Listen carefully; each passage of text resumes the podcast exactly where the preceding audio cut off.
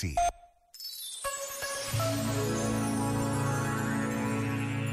Vale a pena escutar este texto de Dom Helder Câmara. Partir é, antes de tudo, sair de si, romper a crosta de egoísmo que tende a aprisionar-nos no próprio eu.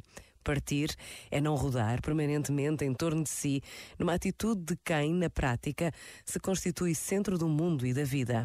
Partir é não rodar apenas em volta dos problemas das instituições a que pertence. Por mais importantes que elas sejam, maior é a humanidade a quem nos cabe servir.